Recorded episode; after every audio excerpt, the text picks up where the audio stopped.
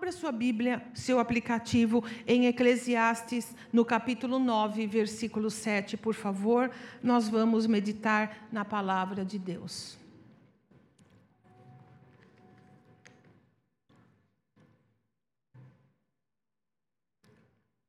A gente nem escuta mais página de Bíblia, né? É uma piada que eu fiz. Obrigada. Então, assim diz a palavra de Deus. Todo mundo achou? Eclesiastes 9:7. Amém? Diz assim: "Portanto, vá, coma com prazer a sua comida e beba o seu vinho de coração alegre, pois Deus já se agradou do que você faz." Numa versão mais, mais aberta, diz assim: portanto, vá em frente, Coma com prazer a sua comida e beba alegremente o seu vinho, pois Deus já aceitou com prazer o que você faz. Eu quero que você tome esse versículo para você hoje.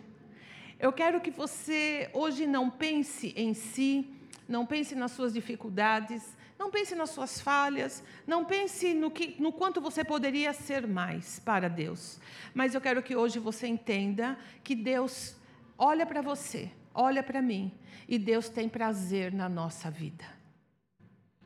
Não, nós não precisamos da perfeição para Deus nos aceitar. Deus nos aceita através de Jesus, não é verdade? E quando Ele nos olha, Ele tem grande alegria a vontade de Deus para mim e para você hoje, e terminando esse círculo na nossa vida. E eu estou tomando para mim o, é, o fim de, de, desse, de, de tudo isso que esse, essa experiência, não é?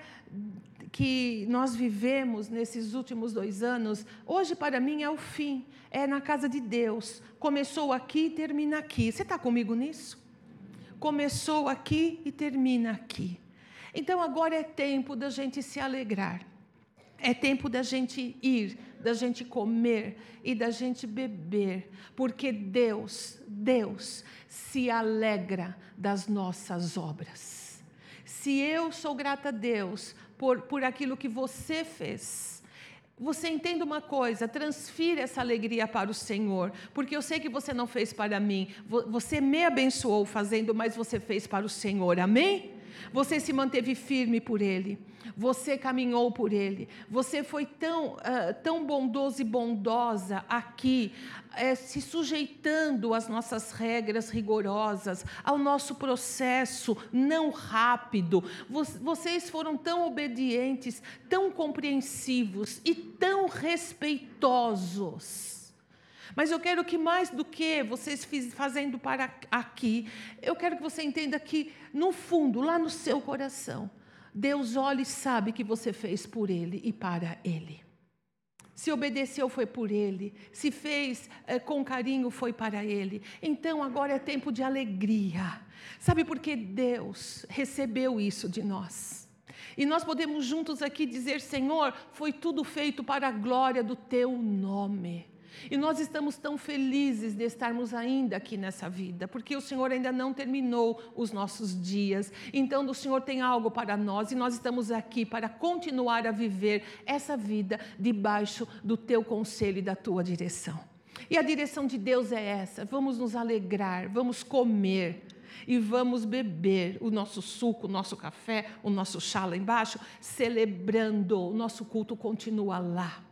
E eu quero rapidamente dizer a você que esse versículo tem um significado extremo para mim, que, que também toca diretamente a história desta casa e desta igreja. Quando nós estávamos para tomar a decisão de é, criar e fundar um, um, ministério. Eu acho engraçado falar isso, né? Um, essa igreja, que só tem essa, graças a Deus, é uma só. Que a gente só dá conta de uma, né? Esse é o nosso chamado. Ah, não tem outro lugar? Não tem outro lugar. Nós temos consciência que o chamado de Deus para nós não é para sermos pastores de várias igrejas e vários pastores. Nosso chamado é local. Você entende isso? É local, por isso que a gente vive aqui, é local. Essa é a nossa porção, é o que Deus deu para nós. E quando nós estávamos para tomar essa decisão, há, meu Deus, há 35 anos atrás, abrir igreja, gente, não era o que é hoje, não. Não existia. Não existia sair de denominação. Não existia. E a gente tomou a decisão de sair. E foi um momento crucial, foi um momento muito difícil. Nós saímos do ministério da Igreja do Evangelho Quadrangular, onde, nós, onde eu me converti, onde toda a nossa base foi criada, formada e forjada.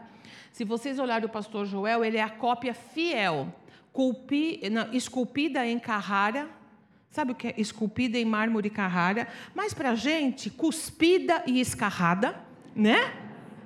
Ele é a cópia fiel do nosso pastor Nelson Oleto, pastor da Igreja do Evangelho Quadrangular da Penha. Fiel. Eu falo, mas é igualzinho. Na teimosia, em tudo. Mas nas qualidades também. Né? Graças a Deus. Essa foi a nossa formação. Mas nós não nos enquadrávamos mais dentro dos limites que a denominação colocava. E nada, ah, não, é, eram algumas questões de visão, de práticas, não teológicas, viu? Mas de como uma igreja se põe frente à sociedade que a gente não a gente não não, não combinava e a gente achou por bem aquilo não dava para continuar porque os atritos seriam muitos. E foi nesse momento em que a gente de, decide isso. E já nessa época o pastor Joel já vivia do ministério e ele precisou cuidar da vida. E ele foi trabalhar e eu ficava sozinha em casa. E minha casa era cheia de pessoas que iam lá para tentar nos dissuadir, para a gente não fazer isso. Não façam, não façam porque é rebeldia, não façam, não façam porque vocês vão estar debaixo de maldição. Não. Aí e eu e o Joel não estava em casa, eu estava sozinho. Os meninos eram pequenos, o Caio tinha um ano, tudo pequeno. E eu ali, eu falei, meu Deus do céu. Né? Eu tinha 28 anos, né? eu estava assim. Falei, Jesus querido. E era uma pressão tão grande, tão grande. E era uma, uma pressão de falar de rebeldia, de falar disso. Um dia, foi a última vez que isso aconteceu, um dos que era pastores conosco na igreja de origem, né? Ele foi lá e falou assim, falou assim, mas vocês estão certos, vocês vão fazer isso, tá, tá, tá. Aí é como se uma luz brilhasse dentro de mim, sabe? E eu falei assim, mas espera uma coisa, eu tenho mais que 18 anos. Meu marido tem mais que 18 anos. A gente não está carregando ninguém com a gente. A gente é independente. Do que, que, do que, que essa pessoa está falando? E quando eu me percebi, eu já estava falando isso para essa pessoa. E eu acho que foi de Deus, porque ela, a pessoa olhou para mim, é como se também ela caísse na real. Falasse, é verdade, né? Vocês, vocês são livres, né? E aí, graças a Deus, cessou. Porém, ficou aquele. Sabe aquela. aquela, aquela ai, aquele espinhozinho ali? Falou, meu Deus, será que a gente está sendo rebelde? Não é possível. E uma luta, uma luta muito grande dentro de mim. Eu não conversava muito com o pastor para não sobrecarregá-lo, que também estava daquele jeito, e eu, e a gente estava caminhando. Até que um dia, nessa luta toda, eu abri a Bíblia para orar e, abri, eu abri, e Deus às, ve, às vezes faz isso comigo e eu abri a Bíblia e eu caí nesse versículo. E esse versículo, ele saltou da Bíblia para dentro do meu coração, como fogo. Você sabe fogo? Como uma coisa quase que física do impacto e da resposta de Deus.